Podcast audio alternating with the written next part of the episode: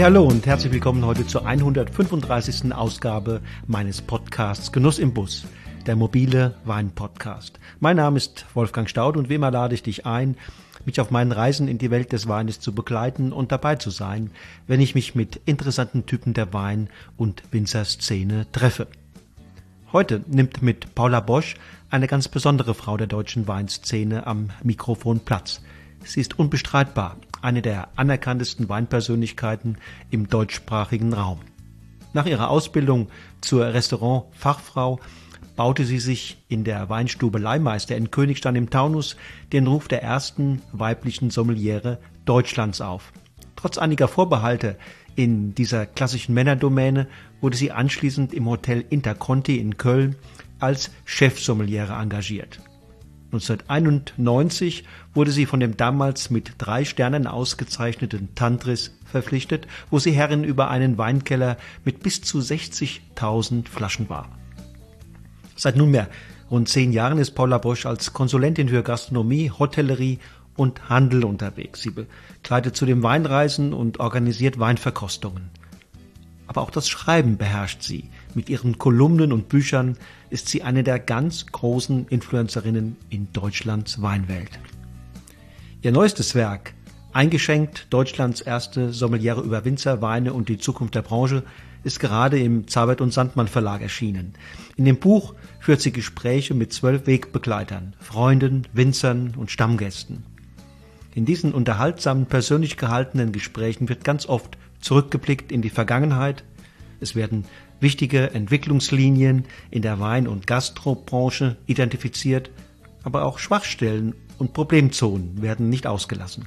Mit dabei ist Hans Haas, ehemaliger Küchenchef des Tantris, Sternekoch Toru Nakamura und der Gastronom Axel Bach. Ebenso der Garibaldi-Inhaber Eberhard Spangenberg und der Sommelier Daniel Korosch von der Szene Pizzeria 905. Dabei sind auch drei bekannte Winzer, Joachim Heger, Bernhard Ott und Stefan Attmann.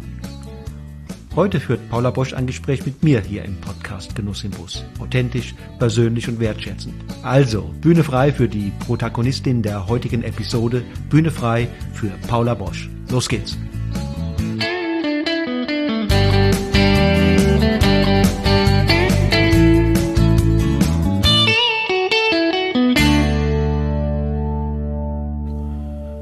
Einen wunderschönen guten Morgen, liebe Paula, nach München. Einen noch schöneren guten Morgen zu dir, lieber Wolfgang, aus München. Es regnet. es regnet hier bei uns. Es regnet ist und es ist Feiertag. Bei euch ist Feiertag, bei uns ähm, ist kein Feiertag hier in Hessen. Äh, es ist aber ähnliches Wetter. Also da kann ich nicht mit Sonnenschein November. dienen heute. November ist wunderbar, dann werden die Pflanzen gegossen. Liebe Paula, wir wollen ja heute ein bisschen miteinander reden hier im Podcast Genuss im Bus. Ähm, herzlichen Dank an dich, dass das klappt. Gerne, ich ähm, freue mich, dass ich dabei sein darf. Fein. Du hast ein neues Buch gerade auf den Markt gebracht. Das ist auch natürlich ein Anlass, weshalb und worüber ich mit dir reden will. Aber nicht nur das Buch, sondern da gibt es ein paar andere Dinge, die mich auch interessieren bist ja schließlich äh, eine allgediente Sommeliere und äh, ja, bekannt wie ein bunter Vogel in der Szene seit vielen, vielen Jahren. Und deshalb möchte ich, wenn du einverstanden bist, gleich mit ein, ja, so ein bisschen biografischen Dingen anfangen. Äh, ich habe in deinem Buch gelesen, ähm, da hast du an irgendeiner Stelle gesagt, die erste sein, das fand ich immer großartig. Ähm, was verbirgt sich hinter diesem Satz? Ähm, hinter diesem Satz verbirgt sich ein guter Ratschlag von meinem Freund Eckhard Witzigmann. Das hat damit zu tun gehabt, als ich bei Günter Scherer als Sommeliere angekommen bin. Da war ich ja schon äh, drei Jahre aus dem Intercontinental Hotel in Köln äh, rübergewechselt nach Düsseldorf. Und dort habe ich Eckhard Witzigmann als äh, Freund von Hans Scherer äh, kennenlernen dürfen, persönlich und auch bedienen dürfen. Und er hat mir zu dieser Auszeichnung, die ich bei der GATT in Berlin bekommen habe als äh, bester Sommelier Deutschlands, das war noch äh, vor der Zeit, bevor ich im Gomio dann im gleichen Jahr zur Sommelier des Jahres gewählt wurde, also eben auch dieser Titel erstmal im Gomio äh, neu ähm, gegründet wurde oder aufgelegt wurde, da sagte er zu mir, liebe Frau Bosch, das ist ein ganz, ganz großes Ereignis für Sie, einerseits hier angekommen zu sein, aber ich sage es Ihnen aus Erfahrung, es ist sicherlich schwer gewesen, aber glauben Sie es mir, es ist noch sehr viel schwerer, die Erste zu bleiben. Und ich gebe Ihnen den guten Rat, bemühen Sie sich ständig, nehmen Sie das nicht auf die leichte Schulter, sondern arbeiten Sie daran. Ja, und diesen äh, guten Rat habe ich mir zu Herzen genommen und habe daran gearbeitet. Ich denke fast einmal in der Woche, nicht täglich, aber immer wieder daran und ja, es ist eine, wie sagt man, wunderbare Motivation für mhm. mich. Paul, das ist völlig richtig, was du da sagst. Auch meine, meine Erfahrung, ein guter Ruf ähm, muss man sich hart erarbeiten und er ist mitunter ganz leicht aufs Spiel gesetzt. Das ist das Problem, ja. Und die Menschheit urteilt ja auch nicht immer gleich gerechtfertigt, sondern man fängt an, schnappt irgendetwas auf und sagt dann seine Meinung dazu, ohne viele Menschen denken ja erstmal gar nicht darüber nach, was sie sagen und, und schon hat man dann den Ruf weg. Das geht heute schneller als früher. Ähm, auch als früher, als du die beste Sommeliere Deutschland warst. Die Auszeichnung hast du, glaube ich, bekommen 85. Was war ja. das für eine Zeit damals? Was erinnerst du? Ich erinnere mich an den Anfang der Weinszene, die äh, ja nun doch sehr unbekannt gewesen ist. Das war die Zeit von äh, Austern, von Entre de Mer, von Beaujolais Nouveau, Puy Fumé und Sancerre, Baron L von Patrick Ladouzet in der gehobenen Gastronomie dann, wo man sich diese äh, Flasche leisten konnte. Natürlich hat man Dom Perignon und Chateau Lafitte Rothschild getrunken, aber es war alles französisch. Deutschland war vollkommen uninteressant, nicht nur unbekannt, sondern auch uninteressant. Man hat einfach über die Grenzen hinweggeschaut und das gelobte Land war Frankreich. Für mich sehr schön. Ich äh, hatte eine ja, äh, Interesse und eine Freude daran zu reisen und das war natürlich ganz toll für mich. Ich musste nicht im eigenen Land bleiben erstmal, sondern ganz gegen das Motto, warum denn in die Ferne schweifen? Ich bin gerne in die Ferne gereist und hatte damit Neuland. Ja, das war für mich etwas ganz Wunderbares. Mhm. Also weinmäßig erinnere ich das auch. Deutschland war nicht komplett, aber in vielerlei Hinsicht Diaspora. Genau. Ähm, wir haben nach Italien angefangen zu gucken, nach Frankreich äh, haben wir schon länger geguckt. Aber es war auf der anderen Seite jetzt gesehen, damals sicherlich auch dein Beruf und die ganze Gourmet- und Weinszene doch ganz stark männerdominiert, oder?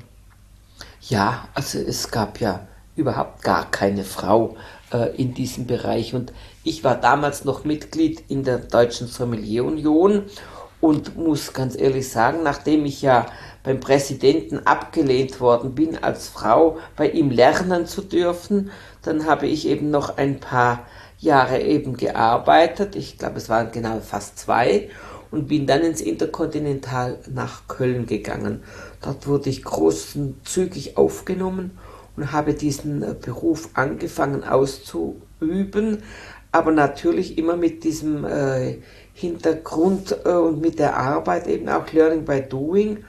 Ich habe das einfach so langsam Step by Step gelernt. Ich hätte gerne eine Unterstützung gehabt, aber die angebetene wurde mir ja nicht gegönnt und so musste ich mich mit der spärlichen Literatur auseinandersetzen.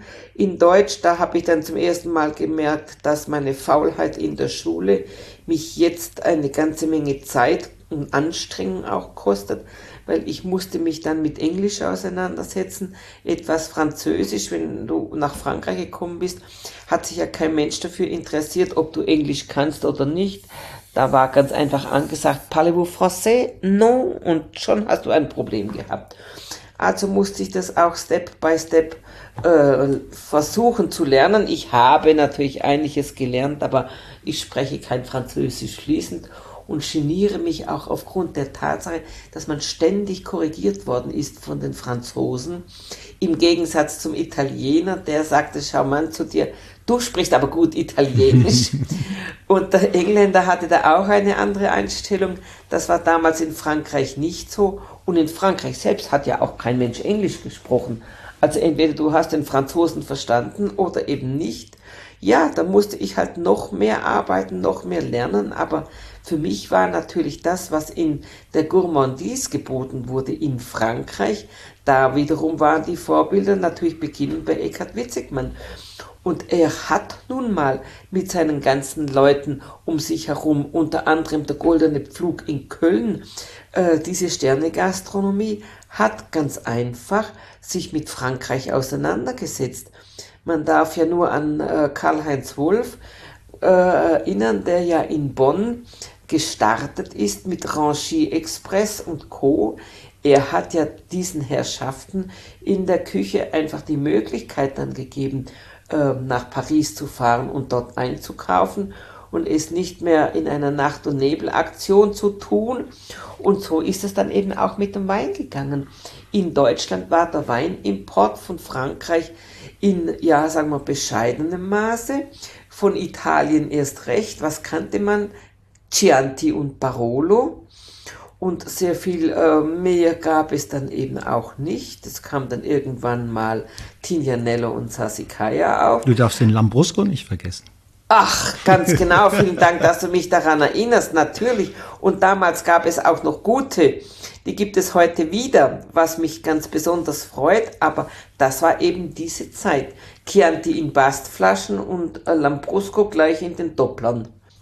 Aber die, du hast eben angesprochen, die, die Lernangebote auch für dich als junge Sommeliere, ähm, so ein bisschen auch Literaturstudium zu betreiben, äh, das war damals, ähm, ja, das war unterbelichtet. Ne? Es gab wenig. Es gab ähm, du hast nichts. wahrscheinlich in den Emile Peynon hineingeguckt, oder?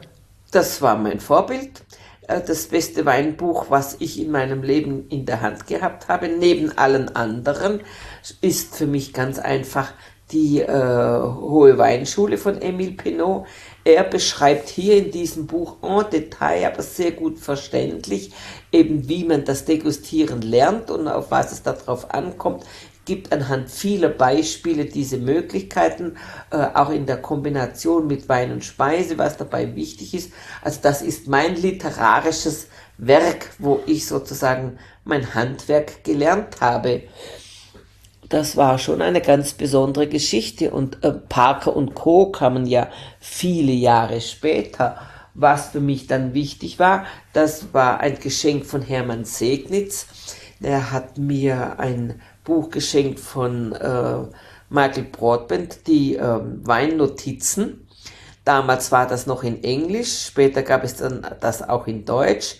Aber in der englischen Version habe ich das ja dank meiner Bequemlichkeit dann Wort für Wort, Satz für Satz übersetzen müssen, hat mir natürlich auf der einen Seite auch ähm, im Kopf eine gewisse Weinsprache ähm, gebildet. Und das, dafür war ich eigentlich am Ende dann doch dankbar, weil ich so meine eigene Sprache entwickelt habe und äh, festgestellt habe, dass es ganz gut ist, sich äh, sozusagen an das Niveau der Gesprächspartner zu halten ich war jetzt nicht ganz auf dem Niveau damals, als ich angefangen habe, das alles zu verstehen. Das war am Anfang bei weitem nicht so, aber ich habe es im Laufe der Zeit gelernt und habe dann festgestellt, wenn ich mich anpasse an meinen Gesprächspartner, was der versteht und was er nicht versteht, dann bin ich in der Sprache in der Zeit eben kürzer und er versteht mich viel schneller.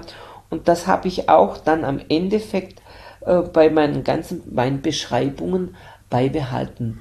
Ich habe mich nie über das Niveau hinaus begeben, ähm, meinen Gesprächspartnern gegenüber, die mir zugehört haben und von mir lernen wollten. Ich habe mich immer ein bisschen daran am Tisch gehalten. Es geht ja hier nicht um ähm, Lerninhalte weiter zu vermitteln, sondern in kürzester Zeit am Tisch dem Gast zu erklären, was ihn mit Flasche äh, Entre de Mer oder mit Flasche Sancerre erwartet. Ganz kurz die Differenzen und das hat natürlich auch äh, vorausgesetzt, dass ich beide Weine kannte. Das hast du sehr schön gesagt, sich dich am Niveau deiner Gesprächspartner orientieren in der Kommunikation. Und ich glaube, das ist ja auch wichtig in dem Bereich, wo du auch heute noch unterwegs bist, nämlich in Lehre und Ausbildung. Ne? Genau. Wenn man sich da nicht versucht anzupassen, dann werden die Menschen in kürzester Zeit müde. Du weißt ja selbst, wie das mit dem Zuhören ist. Man äh, ist nach zehn Minuten nicht mehr aufnahmefähig, nicht weil man nicht will, sondern da macht natürlich auch der eigene Geist mit oder eben nicht. Und das habe ich schnell gemerkt, dass es wichtig ist, sich hier anzupassen. Das hat nämlich den Vorteil, dass die Menschen dann zuhören.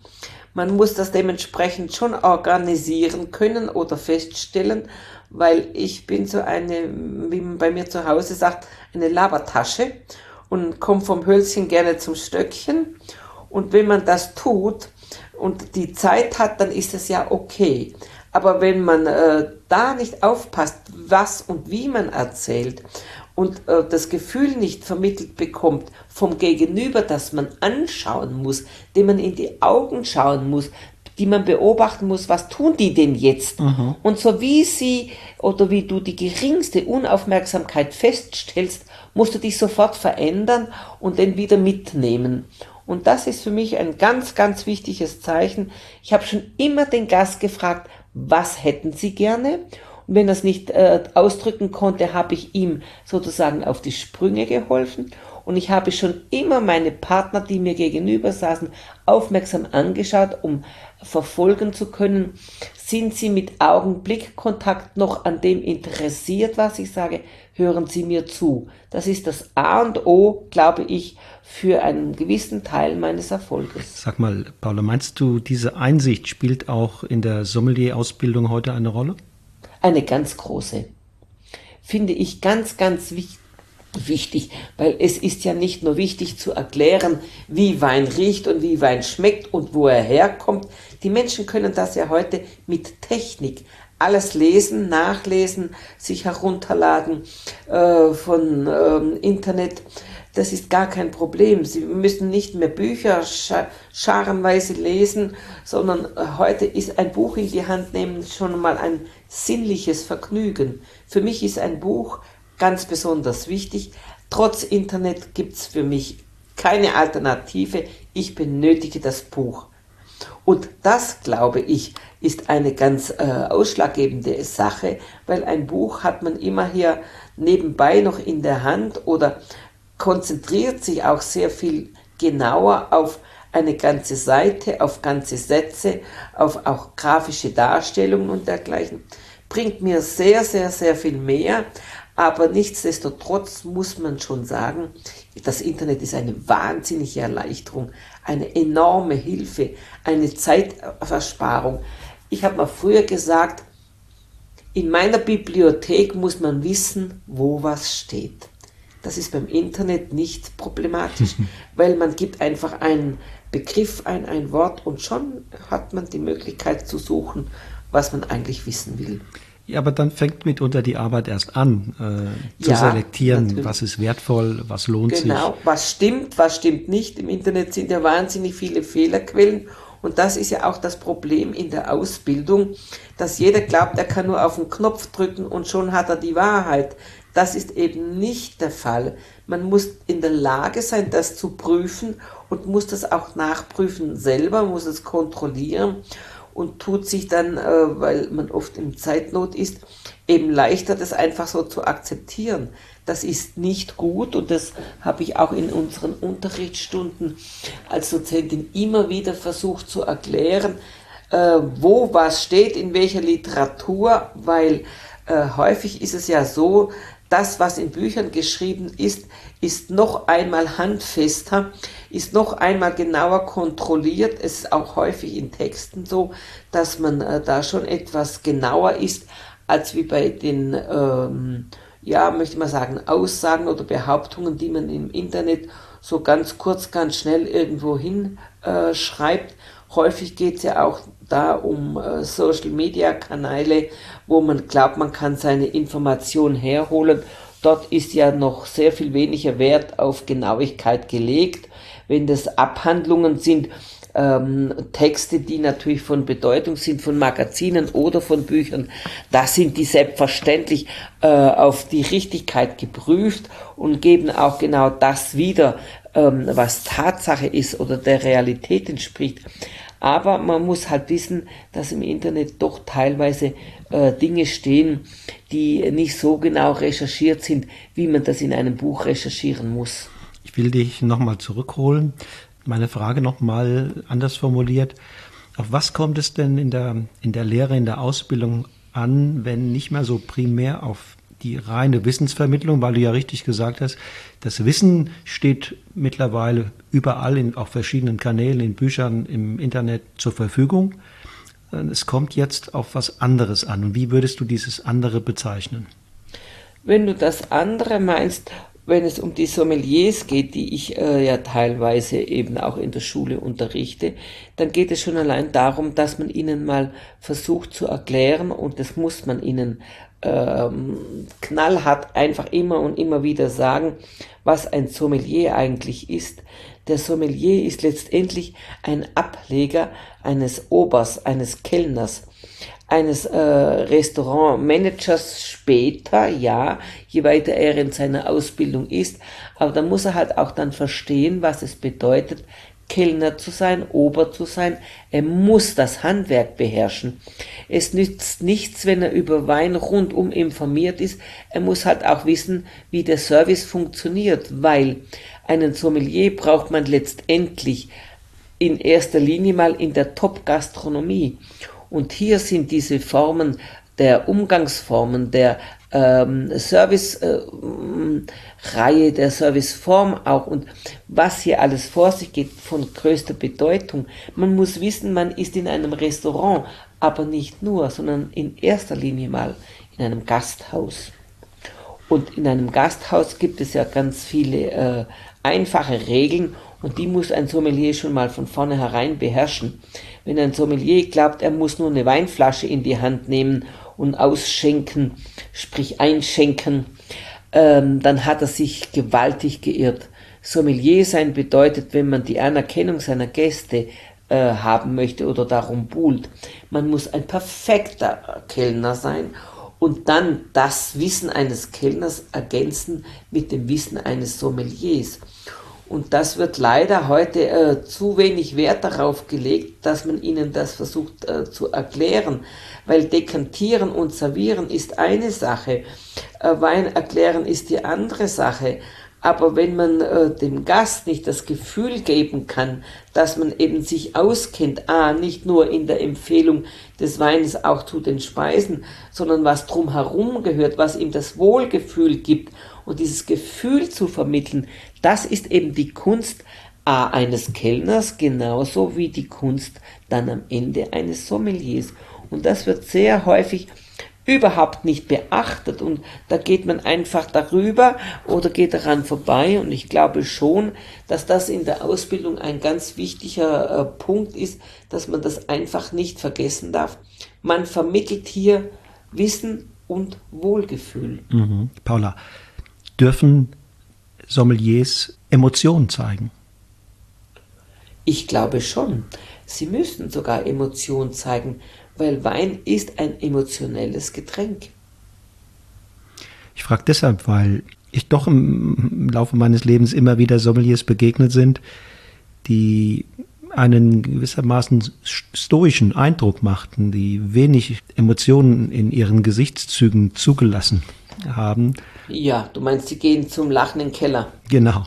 ähm, war das jetzt eine singuläre Erfahrung bei mir oder? Nein, das war keine singuläre Erfahrung bei dir. Das ist eine gewisse Arroganz, ist eine gewisse Überheblichkeit. Und wenn es das nicht ist, dann ist es häufig Unsicherheit. Ähm, ich äh, habe das häufig erlebt und habe dann mich sehr bemüht, ja, weil man mir immer wieder gesagt hat, du brauchst dich doch darüber nicht wundern.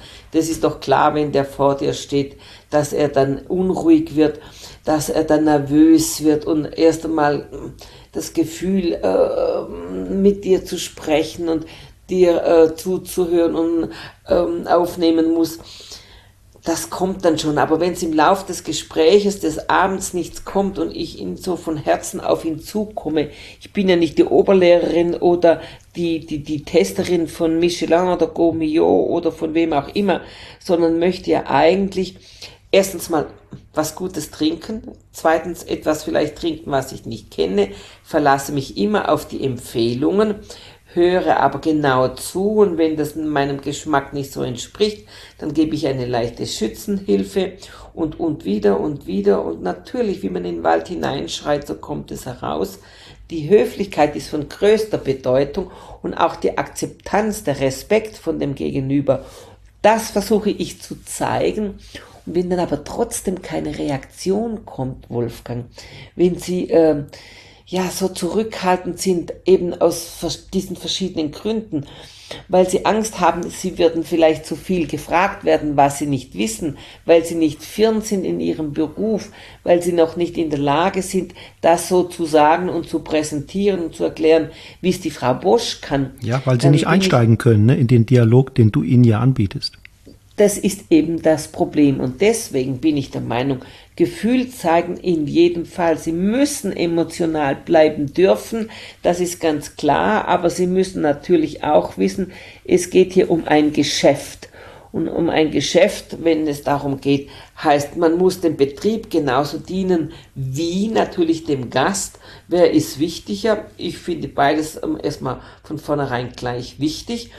Aber zuerst mal muss ich dem Gast das Gefühl geben, dass er sich auf mich verlassen kann, dass er mir vertrauen darf und dann kann ich ihm auch mit meinem Gefühl gegenüber, mit meiner äh, ja, Euphorie in Sachen Wein durchaus begegnen, ohne ihn jetzt gleich stundenlang zu belabern und zu belästigen, weil der Gast kommt ja in erster Linie mal herein, um zu essen und zu trinken, sich zu unterhalten. Er nutzt mein Wissen und mein Können, um eben in schnellster Zeit eine gute Flasche zu seinen Speisen oder zu seinem, ja, möchte ich mal sagen, auch Abend, zu seinem Vorhaben bekommt. Es ist ja nicht immer nur gefragt, dass das zusammenpasst, sondern man möchte ja nicht jeden Abend, wenn man zum Essen geht, sozusagen ein Weinstudium machen, sondern sich ganz einfach mit seinem Gesprächspartner austauschen und auch das wird in Restaurants sehr häufig heute ähm, überbewertet, weil man immer der Meinung ist, das Restaurant selbst, das Essen und der Wein, das ist das Wichtigste, warum die Menschen überhaupt kommen. Nein, Menschen gehen auch in ein Restaurant, um zu essen und sich äh, zu pardon, sich zu unterhalten, Geschäfte zu machen. Und dann muss ich spüren, dieses Gefühl muss auch ich haben, mich zurückzunehmen. Mhm, mh. Ja, ähm, da spricht sehr viel Weisheit aus dem Munde der Paula Bosch. Auf Augenhöhe Menschen begegnen mit einer gewissen Demut, sie in ihrer aktuellen Situation, so wie sie denken und, und auch Vorlieben haben, zu respektieren. Trotzdem äh, ihnen Angebote zu machen auf eine, auf eine freundliche, entgegenkommende Art. Ja, das ist das Geheimnis, glaube ich, auch eines ähm, erfolgreichen Sommeliers. Das ist People Business. Und ja, äh, das verlangt mehr, äh, auch vor allen Dingen Fingerspitzengefühl, mehr als nur reines Fachwissen.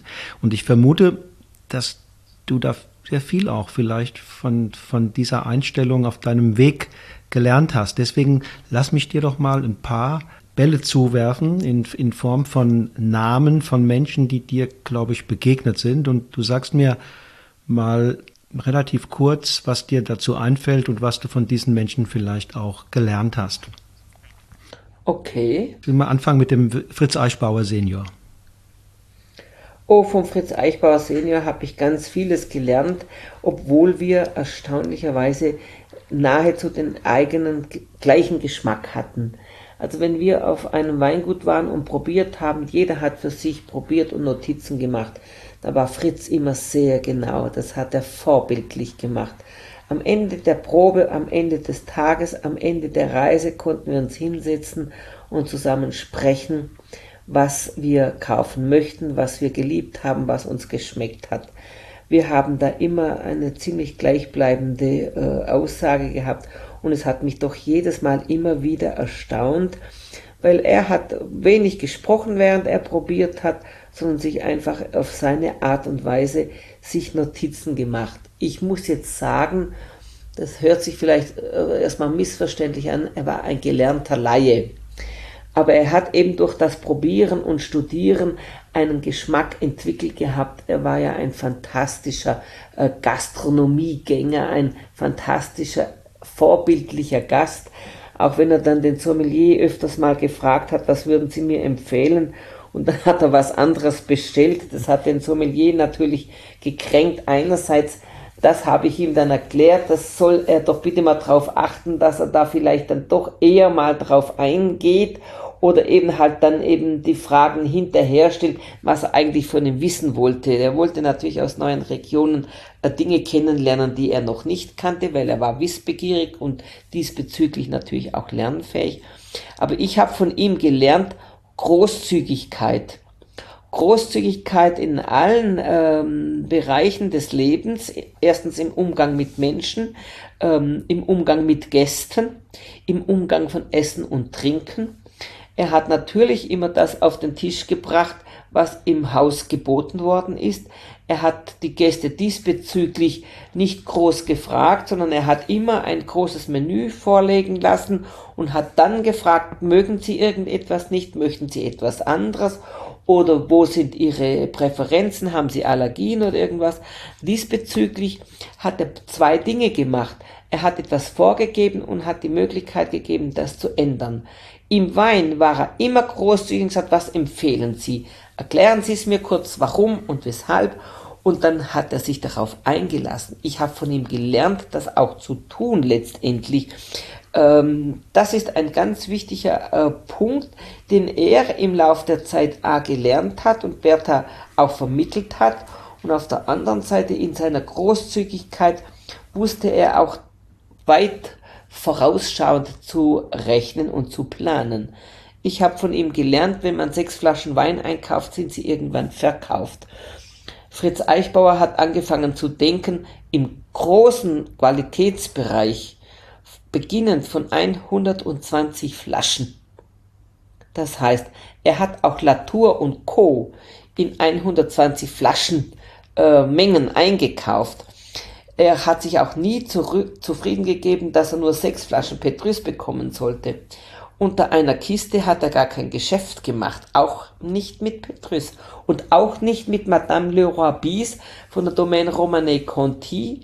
Fritz hat immer ein paar Kisten eingekauft und das, was ich da gelernt habe, war sozusagen ja eine Erfahrung fürs Leben, denn wenn man heute den jungen Menschen die Sommelier als Einkäufer schon tätig sind, zuschaut, kann ich sie nur bedauern, weil aufgrund dieser großen Trinkfreude der Welt und auf diese vielen Menschen, die auf gute Weine aufmerksam gemacht worden sind und aufgrund der Tatsache, dass viele Menschen unendlich viel Geld haben, auch wenn sie keinen Weinverstand haben, kaufen sie Weine ein, so wie sie ähm, na sagen wir mal, ähm, Schmuckstücke einkaufen, Handtaschen einkaufen, Schuhe und Klamotten einkaufen, grenzenlos. Nein, große Weine sind nicht grenzenlos. Und deswegen hat sich auch der Weinpreis letztendlich so nach oben geschraubt, weil Wein ist ja früher günstigst, denn günstigst verkauft worden. Das hat sich ja Gott sei Dank verändert und hat sich auch der Situation angepasst. Aber ganz viele Weine sind unverhältnismäßig teuer geworden. Das sind ja schon äh, börsenorientierte Lieblinge, die natürlich ein Preisgefüge haben, dem sie überhaupt nicht mehr entsprechen. Denn wie schmeckt eine Flasche Wein für 500 Euro und wie schmeckt eine für 1000 oder für 5000 oder für 10.000? Madame Leroy Bis kannte ich gut. Wir haben sie regelmäßig besucht. Wir haben regelmäßig bei ihr Weine eingekauft. Das waren dann Preise zwischen 100 und 200 D-Mark und später dann Euro. Das alles ist heute nicht mehr aktuell, sondern es beginnt schon einmal bei 300, 400 Euro bei ihrem billigsten Wein oder günstigsten oder einfachsten Wein, nämlich bei einem Aligoté. Und so machen sich die Nachbarn äh, letztendlich daran ein Vorbild aus ihr. Und passen sich der Sache an. Burgund wird Tag für Tag teurer und natürlich auch unerreichbarer. Es ist ein knappes Gut und wenn man bedenkt, dass man in Burgund oft nur 5 Hektar Fläche hat oder 10 und in Bordeaux sind es 80, 90 für den äh, großen Wein, dann ist schon gleich von vornherein klar, warum das Produkt für die ganze Welt ganz einfach nicht mehr reicht und man Einzelflaschen zugeteilt bekommt. Ich habe von Fritz Eichbauer gelernt, großzügig zu planen, großzügig einzukaufen. Günter Scherrer. Günter Scherrer war ein fantastischer Koch. Günter Scherrer hat eine Küche gekocht, wie ich sie sehr geliebt habe, die ich später auch in einer Art und Weise bei Hans Haas wieder in der Fortführung bekommen habe. Es war ein weit vorausdenkender Gastronom, ähm, auch in der Tatsache, dass er einen Sommelier eingestellt hat, da gehörte er zu den ersten. Er hat äh, mit Menschen äh, umgehen können, die in der Szene, sei das Mode, Musik oder in der Finanzbranche sich äh, bewegt haben, hat er umgehen können. Er hat sie äh, faszinieren können, packen können, die Tatsache, dass er eine Kuriothek geschafft hat, die ihm Stammgäste ins Haus gebracht haben, immer wollten sie da sein, war marketingtechnisch ein ganz, ganz großer Griff. Im Übrigen war er ein herzensguter und sehr großzügiger Mensch. Hans Reisetbauer. Hans Reisebauer ist für mich ein Vorbild, wenn es um Schnaps geht. Er ist diesbezüglich, ja, ich habe da was lernen müssen, als er mit seiner großen Qualität ins Tantris damals gekommen ist und äh, so selbstsicher aufgetreten ist, naja, sage ich, es ist so ein bisschen, wie sagt man, er hat viel geredet, ein Dampfplauderer in allen Gassen. Und ja, er hat aber eben auch eine gewisse Art von Höflichkeit an den Tag gelegt. Er wusste sehr wohl respektvoll sich zurückzunehmen. Er hat die äh, Gunst der Stunde äh, genutzt, indem er einfach gesagt hat, hier bin ich, hier habe ich mein Produkt und wenn Sie es mit mir probieren wollen, nein, dann bitte lasse ich es Ihnen hier. Diese Selbstsicherheit, diese Überzeugung, das hatte ich sehr häufig trotz meines Könnens und Wissens nicht. Das habe ich von ihm gelernt und ich habe von ihm gelernt auch, ja, ein bisschen, was es heißt, ohne Kompromisse Freundschaften zu pflegen. Das habe ich auch von ihm. Und ich habe von ihm ganz große Qualität in Schnaps kennenlernen dürfen und vor allen Dingen in der Beständigkeit. Immer wieder was Neues zu machen, bloß nicht stehen bleiben, immer am Rad der Zeit zu drehen. Eberhard Spangenberg. Oh, ein Freund in der Gastronomie oder mit der Gastronomie. Eberhard Spangenberg hat mit seinem Weingeschäft in München begonnen, als ich eigentlich im Tantris angefangen habe. Er war vorher Buchhändler, davor war er Gastronom.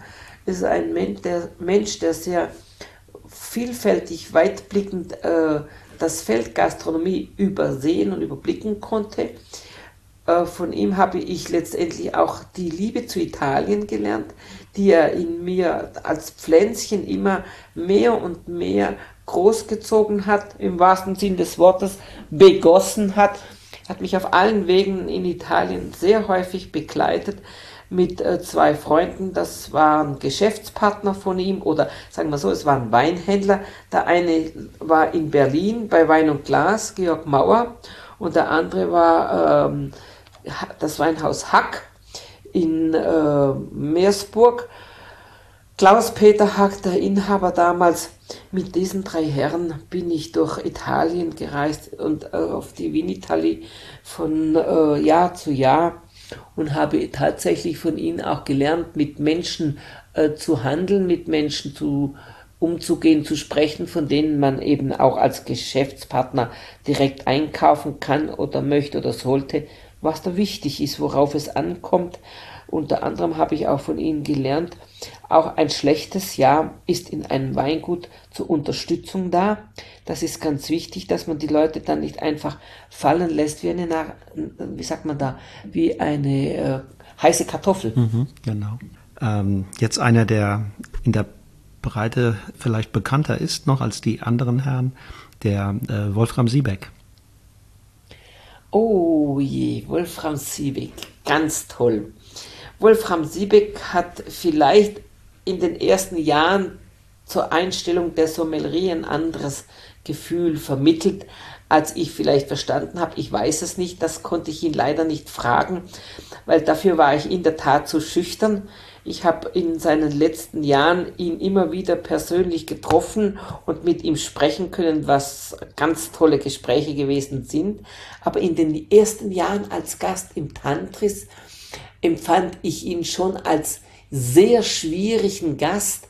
Er hat sich nicht so auf die Sommelerie einlassen wollen, er war immer mit Freunden da, die ihn äh, letztendlich und seine liebe Frau, äh, die ihn immer wieder gebremst hat und ein bisschen besänftigt hat. Das fand ich ganz toll immer.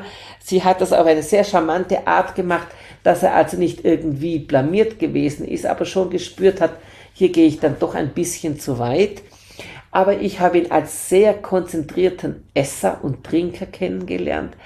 Äh, er war sehr interessiert, er war wie ich ihn kennengelernt habe, schon sehr wissend, hat ein umfangreiches ja, Wissen eben auch nicht nur vom Arbeiten äh, des Schreibens gehabt, sondern eben auch vom Essen selber. Ähm, er war natürlich, ja, wie soll ich sagen, äh, ein Mensch, der sehr selbstbewusst gewesen ist, schon gewusst hat, was er kannte. Deswegen habe ich mich auch nicht getraut, in unserer ersten Begegnung als er eine Flasche Wein bestellt hat, ich weiß es wie heute noch, das war Köhler Rupprecht, ein äh, Riesling, eine äh, trocken ausgebaute Reserve, die er bestellt hat und nicht ausgetrunken hat. Ich weiß es nicht warum, er hat nichts gesagt. Er hat den Wein probiert, hat ihn akzeptiert und wir haben dann eingeschenkt. Aber seine Freunde haben dem Ganzen nicht so zugesagt, aber er schon. Und dann hat man einen neuen Wein bestellt. Er war ein Liebhaber von Burgund. Das hat er wohl bei Fritz Eichbauer gelernt, mit dem er sehr häufig im Tantris zusammen gegessen und getrunken hat. Und hier hat sich auch die Großzügigkeit von Herrn Eichbauer wiederum präsentiert. Er hat ihn immer machen lassen, hat in seinen Weinkeller aussuchen lassen, was er wünschte. Und Herr Siebeck hat immer die großen Burgunder geschätzt und auch, auch sehr gerne gewählt. Natürlich fragen, darf ich das, sollen wir das? aber das war seine Leidenschaft. Und vielleicht ähm, tue ich ihm jetzt Unrecht, aber ich war sehr überrascht, dass er damals diesen Wein so eindeutig als Korkschmecker nicht erkannt hat. Auf der anderen Seite muss ich dann sagen, vielleicht war er auch so höflich und wollte einfach als Gast A, dem Gastgeber nichts sagen und hatte nicht die Gelegenheit oder wollte nicht, warum auch immer, mir sagen, bringen Sie uns doch bitte einen anderen Wein. So habe ich Wolfram Siebeck kennengelernt und über viele Jahre natürlich seine fantastische, äh, fantastischen Texte gelesen. Also das war schon mit Biss und mit Charme. Also ich glaube nicht, dass es im Nachhinein jemand gegeben hat, der Woche für Woche dermaßen interessante Texte schreiben konnte wie er. Das war schon sehr vorbildlich. Und, und mit Wirkung über die unmittelbare Szene hinaus, glaube ich. Ja, eben. Vor allen Dingen darf man nicht ganz außer Acht lassen.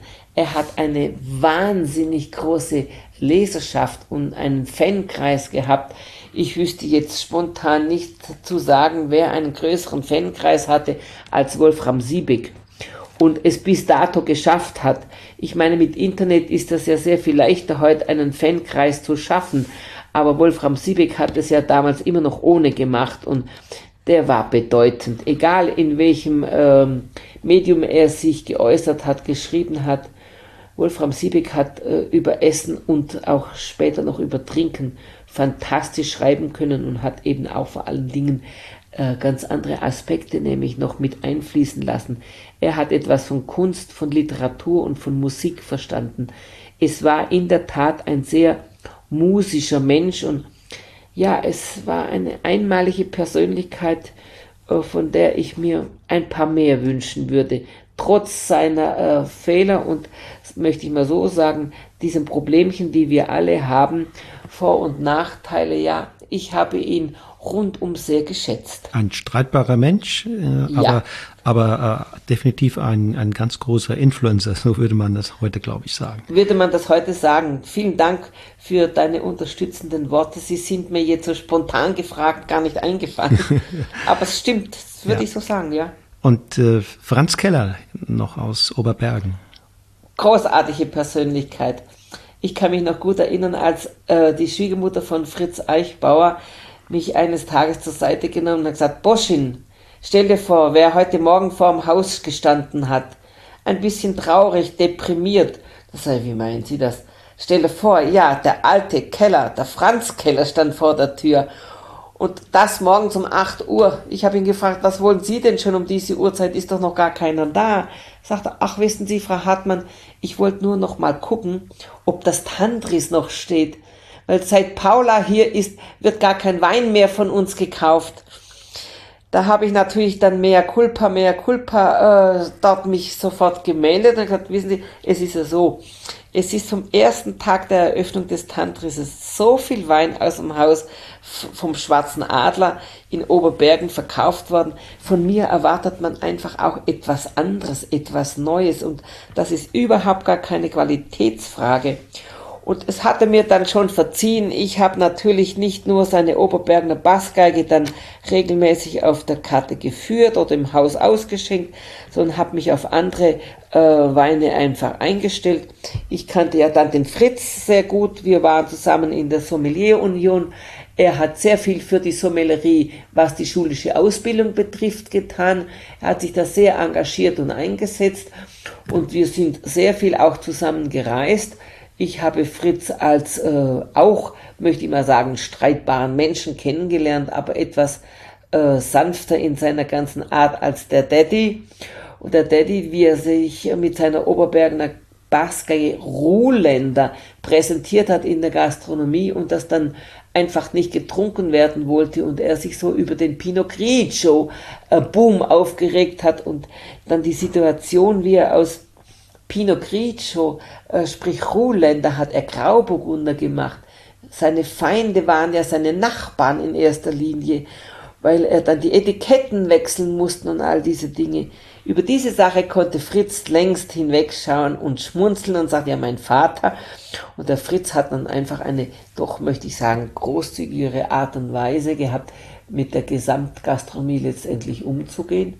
Er hat aus dem Betrieb weiterhin ein äh, Imperium geschaffen und äh, ich glaube, als ähm, Kind oder äh, ja, als Nachfolger von ihm kann sich äh, Fritz Junior doch schon äh, glücklich schätzen, dass er von seinem Vater, der natürlich von seiner Mutter auch enorm unterstützt worden ist, die immer im Hintergrund an seiner Seite war, der kann sich schon glücklich schätzen, dass er so ein äh, Imperium, einen solchen Betrieb übernehmen darf und hat ihm auch mit den Weinbergen und dem neuen Weingut schon etwas geschaffen, was man gar nicht genug danken kann. Ähm, ja, da ist Kontinuität drin und, und, und alle können auf den Vorleistungen der Generation ähm, aufbauen. Fritz konnte vielleicht deshalb auch so sehr viel milder sein, weil, weil Franz eben ja, sich da die Hörner schon abgestoßen hat. Und ja, das, das hat dem Fritz klar. natürlich auch äh, Möglichkeiten gegeben, da andere Seiten ähm, zu zeigen. Aufzuziehen, ja, und auch ruhiger aufzutreten. Allein wenn man sich das mal vorstellt, der, der kommt in ein sogenanntes Drei-Sterne-Restaurant, um sich äh, darüber äh, zu mokieren, dass man bei ihm keinen Wein mehr bestellt. Das war ja nun ein halbes, dreiviertel Jahr, nachdem ich da angefangen habe. Ähm, das ist jetzt nicht dramatisch, aber allein die Tatsache, dass er das für notwendig empfunden hat, ist schon sehr interessant und lässt natürlich auch weiterdenken. Aber auf der einen Seite habe ich was vergessen zu sagen. Allein den gastronomischen Leistungen kann man gar nicht genug dankbar sein, die der Senior damals eben ins Leben gerufen hat. Dieses Restaurant ist ja heute noch eine Perle, was die Weinkarte betrifft, sowohl als auch die Leistungen in der Küche und auch der Umgang mit den Gästen, die Gemütlichkeit, diese Herzlichkeit, mit der man empfangen wird. Und wenn ich dann an die großen Weinabende denke, die er jedes Jahr im November noch veranstaltet hat, wie Sie, das waren schon Begegnungen in Kultur, Begegnungen in Essen, in Genuss, in Lebensfreude, das ist schon etwas, was man erstmal diese Grundlage schaffen musste für Menschen, die man auch erstmal dazu bringen musste. Die waren ja nicht einfach da, sondern die musste man ja zum Essen und zum Trinken erstmal anleiten, anführen und bringen und die Lebensfreude wecken. Und das hat er wiederum auch mit seiner gigantischen Weinkarte und seinen großzügigen Preisen äh, letztendlich initiiert. Und auch, das muss ich schon äh, hier ganz klar und deutlich sagen, mit seiner fantastischen Sommelier. Die Melanie Wagner hat dort ein Lebenswerk als Sommelerie oder in der Sommelerie geschaffen, das auch wiederum ein Beispiel ist für Nachfolgende. Ich kann das ihr gar nicht genug danken, weil wenn mich einer fragt, was würdest du oder wen würdest du als solches empfehlen, gibt es eine Frau, äh, die du da besonders hervorheben möchtest, dann würde ich Melanie Wagner als erstes benennen, weil sie eben auch in ihrer Kontinuität in diesem doch sehr, sehr schweren und aufopfernden Beruf über die Jahrzehnte hinweg tätig war.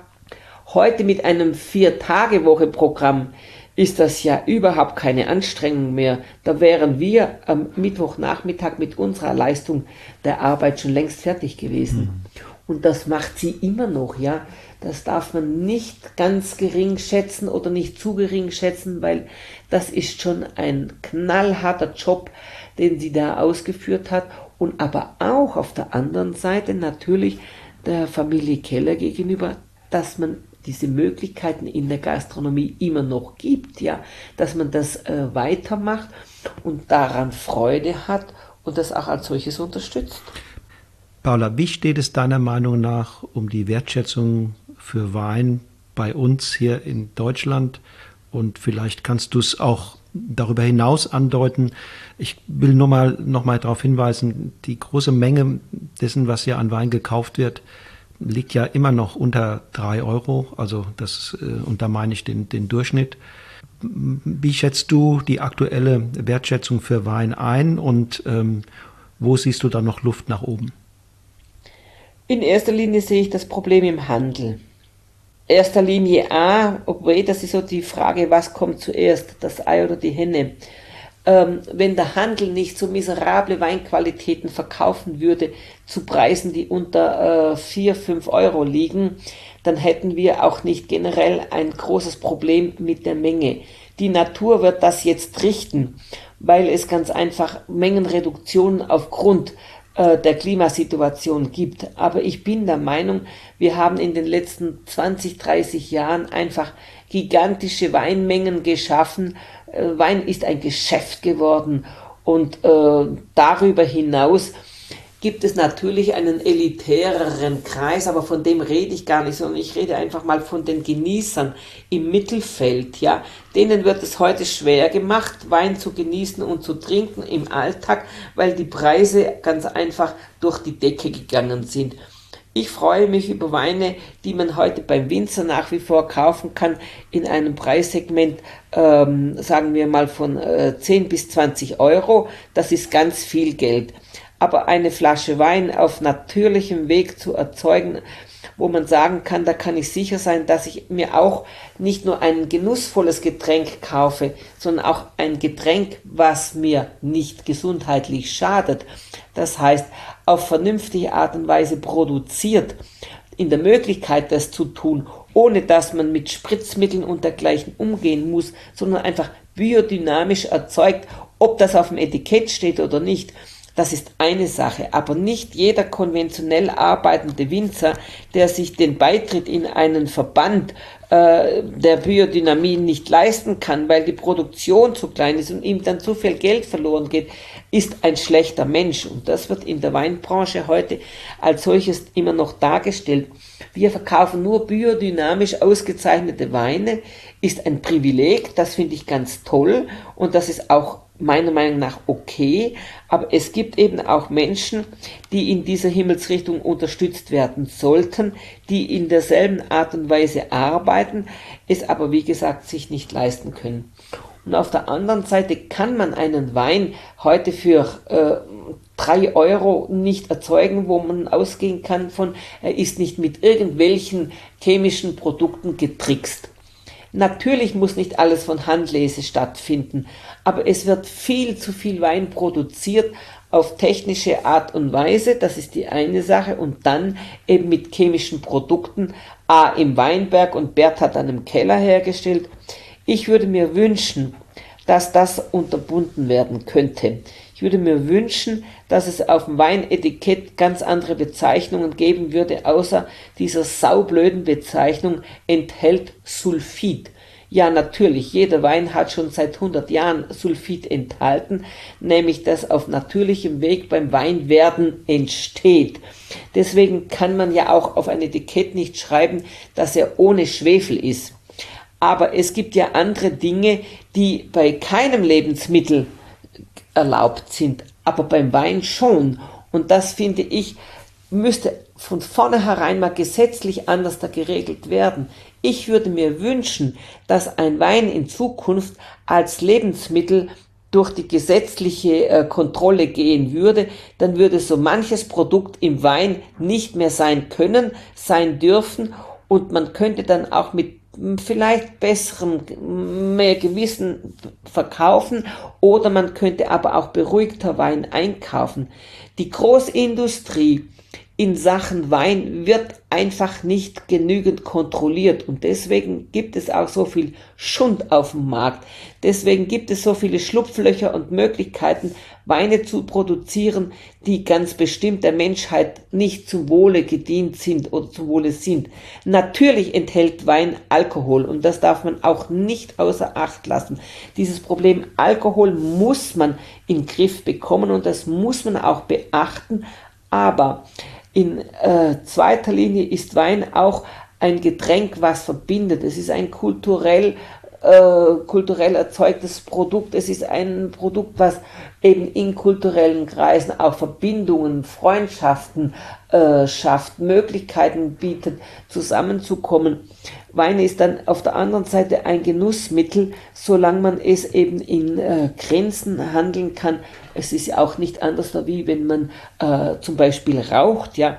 Da muss man einfach für sich selber wissen, die gewisse Menge macht es. Und wenn einer eine Zigarre zum Genuss raucht, Fritz Eichbauer hat sein Leben lang Zigarren geraucht, jeden Tag eine.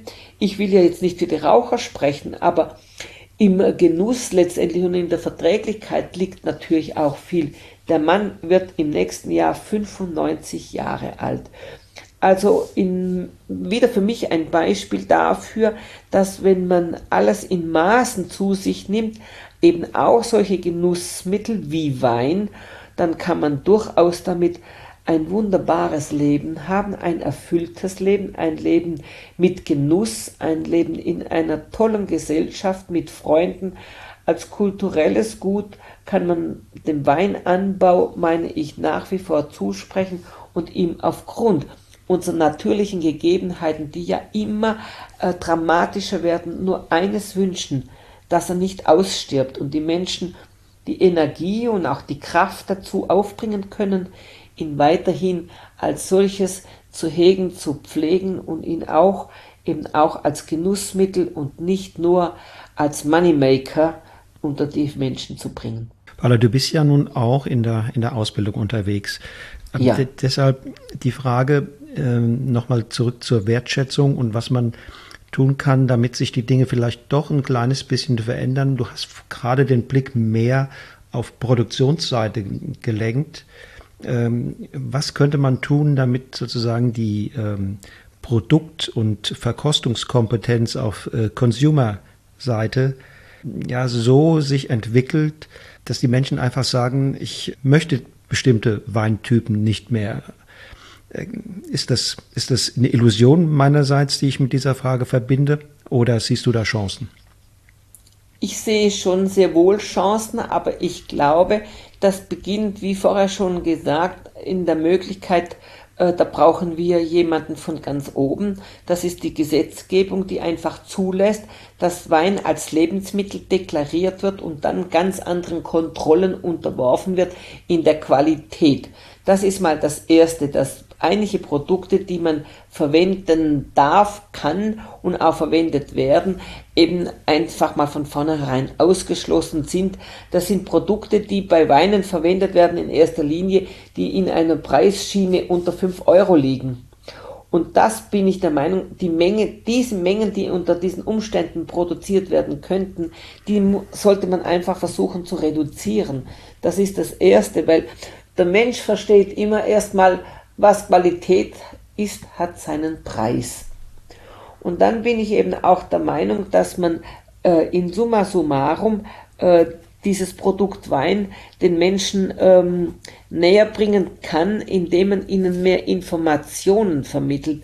Aber die Information äh, ist für einerseits die äh, jungen Leute, die das lernen wollen, die sind glücklich, wenn diese Weinkurse, die wir so äh, überall angeboten bekommen von Verbänden oder eben auch äh, von Konsortien, das ist ja super ob sie Chianti und Co. oder Bordeaux und so oder jetzt vielleicht in Sachen Riesling, vielleicht in Sachen Silvaner, vielleicht in Sachen Franken, vielleicht in Sachen Rheingau. Das ist alles ganz wunderbar. Aber das wird immer in einer gewissen äh, Gruppe angeboten und natürlich auch von ganz großartigen äh, Dozenten. Wir haben ja Gott sei Dank die Möglichkeit oder das Glück, dass wir in Deutschland einige Master of Wines haben, die dieses Wissen vermitteln können, das einfach fantastisch ist, das wir brauchen. Wir brauchen das in jedem Fall, insbesondere im Handel und in der Gastronomie. Aber damit ist es nicht getan, weil ich bin der Meinung, man muss mehr für die Basis, nämlich für den Weintrinker selber tun. Und da kann man gar nicht genügend, genügend Leute haben und ausbilden und informieren und ihnen immer wieder die Möglichkeit geben, zu probieren und zu probieren. Das war ja jetzt mit Corona ganz besonders schlimm und eingeschränkt. Und die Winzer haben natürlich schon vieles getan, indem sie jetzt gelernt haben, endlich mal über ihre eigenen Produkte zu sprechen. Das konnten sie ja vor Corona mehr oder weniger gar nicht, sondern waren immer auf der Seite der Zuhörer der Sommeliers und Co., die vor ihnen gestanden haben, Einkäufer, die ihnen dann erzählt haben, wie ihnen der Wein schmeckt. Bei Zoom-Meetings haben sie jetzt fantastische Fortschritte gemacht und selber ihre Produkte erklärt. Das finde ich den größten Zugewinn in äh, der Covid-Zeit. Aber dennoch bin ich der Meinung, dass es A mehr Winzer geben sollte, die ihre äh, Kundschaft dazu äh, bewegen und einladen, ihnen mehrere Möglichkeiten geben. Und auf der anderen Seite, ja, wir haben schon viele Weinkurse, aber ja, wir haben noch nicht genügend. Ich persönlich glaube, dass wir da doch noch ganz viel machen können und eben nicht nur mit Unterstützung der EU, die wahnsinnig viele Gelder in sämtliche Länder und Vereine steckt. Das sind ja gigantische Summen, aber es trifft halt dann immer nur einen gewissen Teil der Menschen. Das ist für mich immer noch nicht genügend. Ich glaube, da sind wir doch noch in der Situation, in der Lage, der Möglichkeit, noch mehr zu tun, um eben auch den ganz normalen Esser, den ganz normalen Trinker und Genießer mit dem Produkt Wein näher zu verbinden. Deswegen mache ich auch Volkshochschule. Das ist ein Kurs für Anfänger, für Fortgeschrittene. Ich habe dort alles, was äh, letztendlich sich mit einer Flasche Wein auseinandersetzt und die Möglichkeit, äh, ja, ich bin darüber sehr glücklich und zufrieden und ich wünsche mir, dass wir hier noch so viel, sehr viel mehr Möglichkeiten äh, letztendlich neu gestalten können.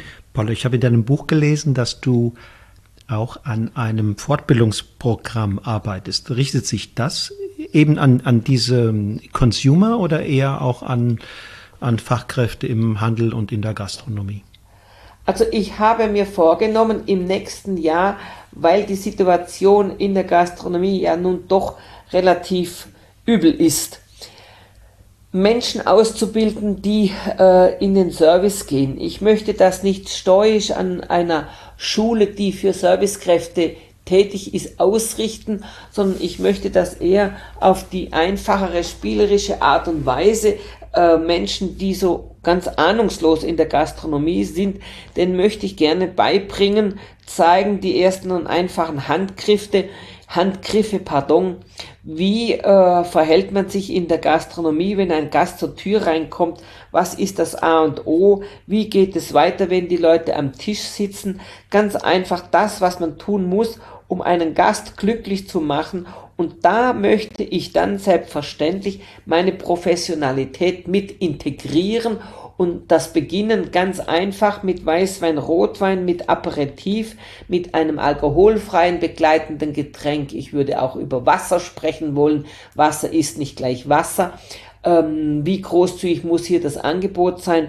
Oder kann man sich hier auf einen Wasserproduzenten äh, sozusagen festlegen? Ich persönlich bin der Meinung, nein. Und äh, Sponsoring hin, Sponsoring her, das ist das andere Thema ich glaube schon, dass hier ein riesen Nachholbedarf ist und wenn ich auch in einer kleinen Gruppe anfangen werde, aber ich werde das regelmäßig machen hier in München. Ich äh, bin nachdem das Jahr jetzt dann zu Ende ist und äh, mein gut mein Buch gut auf dem Markt eingeführt ist, bin ich da durchaus willens, das jetzt endlich äh, mal anzugehen. Eine Räumlichkeit habe ich schon. Ich möchte das dann auf einen kleinen Kreis von 15 bis 18 Personen beschränken, es aber regelmäßig machen und eben von Anfang an beginnend, was ist wichtig, wenn ich äh, Gastronomie machen möchte, worauf muss ich achten, dass auch der Gastronom wieder eine Fachkraft hat, die jetzt nicht äh, Wochen und Monate lang lernen muss, bis er dann endlich ein Zertifikat in der Hand hat. Ja, ein Zertifikat ist wichtig. Ich werde keins verteilen, sondern es muss Zertifikat genug sein, wenn man sagen kann, ich habe das gelernt bei Paula Busch. Mhm, mh. Verstehe, verstehe. Und das machst du offline in München? Das mache ich offline in München. In der Neuhauser Straße habe ich eine Räumlichkeit äh, in Aussicht gestellt bekommen. Ähm, ja, ist Gläser und äh, das, was man dazu braucht, auch die Technik ist schon vorhanden. Das geht eigentlich nur noch um das Programm und dann die Vermittlung, die Verbreitung, äh, Termine äh, rauszugeben und dann zu sagen, also jetzt geht's los. Ein Tag Weinkurs äh, oder eine Woche Weinkurs, die andere Woche dann wieder äh, Servicekurs, um das ein bisschen aufzubauen. Vielleicht bekomme ich dann von da und dort noch äh, Information oder Hilfe. Da werde ich jetzt mal anfangen, Learning by Doing, eben auch, weil ich das zum ersten Mal angehe. Das ist schon eine größere Aufgabe, die ich da in Angriff nehme. Aber es liegt mir so am Herzen. Und ob ich es dann wirklich schaffe und richtig mache, weiß ich noch nicht. Aber ich bin davon überzeugt, dass wenn das mal publik wird, ich auf der anderen Seite auch noch Unterstützung bekomme. Ich habe schon mit einem Gastronomen hier vor Ort gesprochen, der mir gesagt hat, Tranchieren und Co., das können wir auch mal bei uns machen. Das stelle ich dir das Restaurant mittags zur Verfügung für eine Stunde oder zwei. Ich bin auf gutem Weg und bin auch ganz sicher, dass ich das auf die Reihe kriege. Fein. Dafür wünsche ich dir natürlich ganz, ganz viel Erfolg. Ich glaube, das ist eine schöne, eine wertvolle Initiative. Ähm, wir haben jetzt eine Menge besprochen, Paula. Das ist äh, im Grunde genommen sind das alles Themen, die ich auch in diesem Buch von dir finde. Ähm, wieso hast du es geschrieben? Ich will dir aber zuerst sagen, wieso es mir gefällt, weil es so bunt ist, weil es mit Herz äh, geschrieben worden ist und weil es den Wein letztlich auch menschlich macht, in einen menschlichen kulturellen Kontext ähm, rückt und es nicht so sehr um, um Technisches geht, sondern um, ja, wie die Paula Bosch mit, ihren, mit ihrer Professionalität und ihrer Liebe zum guten Essen und zum Wein, aber auch mit ihrer Liebe zu anderen Menschen durch die, durch die Jahrzehnte galoppiert ist, äh, durchaus temporeich. Ähm, wieso hast du es geschrieben? Was war deine Intention? Ähm, die Intention war eigentlich erstmal gegeben vom Verlag, etwas zu machen, was ich noch nicht gemacht habe. Das heißt, sie wollten in erster Linie mit Paula Bosch ein Buch machen. Und ähm, Frau Seliger, die bei Zabert und Sandmann für das verantwortlich ist, Menschen äh, zu sich in Verlag zu holen, hat diese Bitte an mich herangetragen, doch endlich mit mir ein Buch machen zu dürfen, zu können. Sie hätte den Wunsch und der Verlag wäre da ganz glücklich, wenn ich da zustimmen würde. Ja, so kam das. Immer erst die Nachfrage und dann kommt dann die Möglichkeit, ja, was könnten wir machen, was habe ich noch nicht gemacht. Und da haben wir gemeinsam darüber nachgedacht und für mich war dann wieder dieses Thema die erste die erste sein äh, zu wollen, auch hier etwas zu schreiben, was eben noch niemand geschrieben hat, noch niemand so gesagt hat, wie es ist, äh, nämlich das, was meinen Beruf sozusagen ausgemacht hat. Es ist ja keine Biografie, sondern es geht ganz einfach in äh, diesem Raum oder in diesem Buch darum, äh, Situationen aufzuzeigen, wie sich das entwickelt hat, wie sich das äh, sozusagen weiterentwickelt hat zum Guten und zum Besseren und zum sehr Guten entwickelt hat. Allerdings auch mit der Situation vorsichtig, aufrichtig zu sein. Ich stelle ja leider auch die Frage, ob die Sommellerie überhaupt noch Zukunft hat. Das kommt hier auch zum Tragen. Ich mache mir da größere Sorgen in der Sommellerie der Top-Gastronomie. Ich glaube, es gibt dann ein Mittelfeld, wo das äh, noch möglich sein wird, wenn wir von Weinbars sprechen und von Bistros ähm, werden ja heute mehrere Möglichkeiten aufgeboten. Deswegen auch ein Gesprächspartner aus der Situation heraus einer Pizzeria als solches zu arbeiten. Der Daniel Kurosch hat allerdings sein Handwerk auch gelernt von den Besten, nämlich im äh, Schwarzwald bei Stefan Gass. Der ist also zwei, drei Stufen zurückgegangen und hat trotzdem in diesem Betrieb einen enormen Erfolg einerseits. Auf der anderen Seite spreche ich mit der Sommellerie in der Top-Gastronomie, die sich weiterentwickeln mit äh, einem Konzept, ja, nicht ganz oben im äh, Feld der Küche angesiedelt zu sein, sondern in der Mitte. Da hoffe ich doch, dass auch äh, Glas und äh, Co. seine Erfolge feiern können. Und auf der anderen Seite wird es in einer Stadt wie Frankfurt, Hamburg, Berlin, Düsseldorf, München immer noch Kollegen in der Sommellerie geben, die in den Top-Betrieben erfolgreich sein können, die Frage ist nur, welche Weine bieten die in Zukunft an?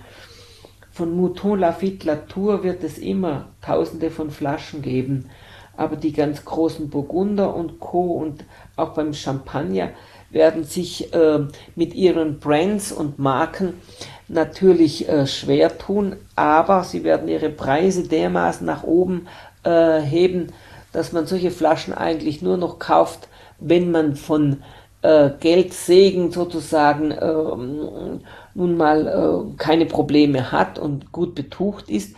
Aber wozu braucht man dann noch einen Sommelier? Weil Mouton Lafitte, Latour und Co., Romane Conti braucht man nicht empfehlen, wenn man es nicht probieren konnte. Das ist ja dann auch nicht mehr der Fall. Da mache ich mir schon so meine Gedanken und meine Sorgen. Aber ich glaube, dass am Endeffekt es einfach von Bedeutung war, für mich zu entscheiden, dieses Buch zu schreiben, ähm, was es, ähm, was war und wie es ist und was vielleicht noch kommen wird. Und ich glaube auch, dass es nicht darauf ankommt, Sensationen zu berichten. Der ein oder andere Kollege wird von äh, dem Inhalt natürlich auch enttäuscht sein und sagen, ja, aber da hätte man ja, nein, ich habe ganz einfach berichtet, wie es äh, gewesen ist, um da einen äh, interessanten Einblick mal in diesen doch aufkommenden Beruf und in diesen wunderbaren Beruf, der meiner Meinung nach auch eine Chance auf dem Markt verdient hat, dass man ihn weiterführen könnte, weiter behalten könnte, mit welchen Möglichkeiten, was da für Situationen sich noch auftun können und werden, dass er so jung wie dieses Pflänzchen Sommellerie ist, dass er nicht aussterben muss, nur weil sich unsere wirtschaftlichen Verhältnisse und auch der Markt verändert hat. Weil die Weinwelt ist ziemlich groß und dafür braucht man einfach viel, viel Zeit, um das letztendlich äh, auf einen Nenner bringen zu können. Und dafür reicht ein Leben nicht aus.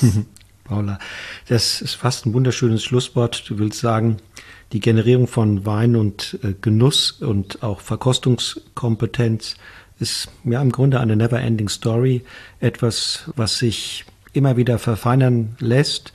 Und ja, jeder neue Jahrgang bietet ja im Grunde genommen auch wieder neuen Stoff zu diskutieren und äh, zu analysieren. Ja, ich danke dir ganz herzlich äh, für dieses, für dieses inspirierende, herzlich. schöne Gespräch mit dir ähm, und frage dich abschließend, Hast du noch was auf dem Herzen? Möchtest du noch etwas loswerden, über das wir nicht gesprochen haben?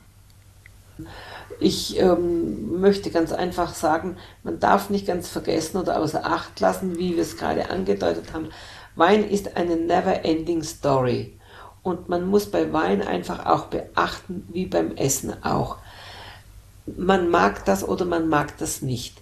Ich wünsche mir sehr viel mehr Toleranz von meinem Gegenüber im Restaurant oder im Weinhandel, dass er einfach versucht zu akzeptieren, dass jeder Mensch seine eigenen Vorlieben und Abneigungen hat. Und da wünsche ich mir von ganzem Herzen, dass darauf einfach mehr eingegangen wird, dass man mehr versucht, sich demjenigen zu nähern, der mich anspricht und von mir eine Beratung oder einen Tipp, eine Information haben möchte. Ich glaube, wenn man das schafft, dann hat man nicht nur viele neue Fans, sondern aber wirklich ehrliche Freunde auch noch gefunden, die dafür dankbar sind, dass man sie unterstützt hat in der Richtung Geschmacksausbildung, Geschmacksförderung, sei das jetzt beim Wein oder Wein und Essen. Da würde ich mir ganz, ganz großen äh, Wert drauf legen und für die Zukunft wünschen, dass man hier sich einfach mehr und mehr in dieser never-ending Story sich darum kümmert. Ja, schön gesagt. Begegnungen, Begegnungen auf Augenhöhe, gegenseitige Wertschätzung und durchaus durchaus auch äh, akzeptieren und tolerieren, dass äh, Geschmack etwas ist, ähm, was zwischen ja. Menschen sehr auseinanderliegen kann. Und ja. äh, deswegen hat nicht der eine einen guten und der andere einen besseren oder schlechteren Geschmack, sondern es sind in vielerlei Hinsicht auch, geht es hier um, um Vorlieben. Hm? Ja, Wolfgang, also was ich wirklich vergessen habe, ist die Bewertung von Wein. Ich finde, wie ich auch in meinem Buch geschrieben habe, dass ähm, ich ein numerisches System in Verbindung mit Wein ganz einfach nicht verstehe, nicht ähm, selber handeln konnte. Für mich waren Punkte und Zahlen in Verbindung mit Genuss noch nie überzeugend das finde ich, sollte man vielleicht auch ein bisschen sich selbst aneignen, darüber nachzudenken, nicht nur einen Wein für 98 Punkte kann ein guter Wein sein, sondern jeder, der diese Punkte vergibt, kann sich irren und in welche Art und Weise, auf welchem Wege die zustande gekommen sind, mit welchen hintergründlichen Interessen, auch das ist von Bedeutung. Ich persönlich wünsche mir wirklich, dass jeder, der einen Wein ähm, im Glas hat, ihn für sich selbst erstmal bewertet und dann nachschaut, was andere darüber denken, hat man sich geirrt, hat man sich getäuscht, nochmal probieren. Und dann aber auf der anderen Seite ganz offen und ehrlich sagt, das ist nicht mein Geschmack. Ich wünsche mir wirklich, dass die Menschheit offener wird zu sagen, auch zu lernen, äh, das zu üben, was sie mögen und was sie nicht mögen, bei ihrem eigenen Urteil bleiben und nicht immer alles nachplappern und vor allen Dingen die Genusswelt nicht in Systeme wie zum Beispiel ein Punkte- und Zahlensystem äh, zu quetschen, sondern das ist eine Frage, die man sich selbst doch beantworten kann, indem man versucht, die entsprechenden Verben dafür zu finden, dass man ausdrücken kann, es schmeckt eben nach Himbeer, Erdbeer, es schmeckt eckig, es schmeckt kantig, es ist rassig, das gibt mir doch sehr viel mehr, wenn einer sagt, der Wein kleidet sich auf meinem Gaumen rund und äh, sanft wie ein meinetwegen Sofakissen oder was auch immer, anstatt zu sagen, na ja, für mich ist das ein geiler Wein, 98 Punkte, das ist es. Mir hat doch keiner erklären können, was geil ist in Sachen Wein. Das ist doch eine Beschreibung, die äh, sicherlich einerseits verstanden, aber andererseits auch missverstanden werden kann. Ja, diese, die, die scheinbare Autorität dieser Punkte führt dazu, dass, dass Menschen sozusagen ein Stück weit ihr Selbstbewusstsein, ihren eigenen Geschmack an der Garderobe abgeben. Ähm, und dann das Gefühl haben, das wird schon gut sein. Und, und, wenn, und wenn sie es nicht nachvollziehen können, dann führt es mitunter dazu, dass sie sich selbst sogar ein Stück weit grämen und zurücknehmen in ihrer eigenen Wertschätzung. Naja, ich, ich kann es nicht wertschätzen, ähm, was, was hohe Qualität ist. Na, das kann genau zu dieser irrigen Entwicklung führen und genau das Gegenteil willst du. Ist es.